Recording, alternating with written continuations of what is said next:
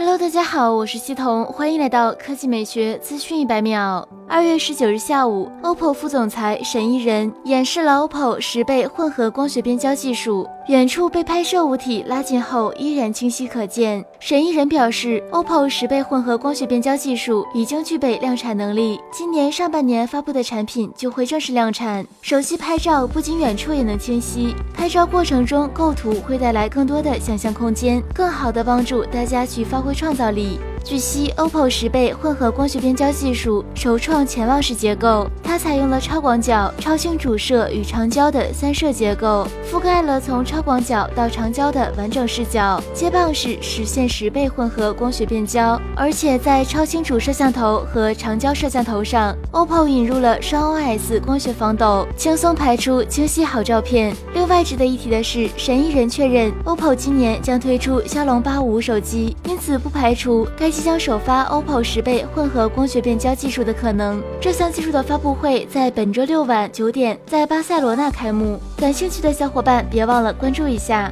以上就是本期科技美学资讯一百秒的全部内容，我们明天再见。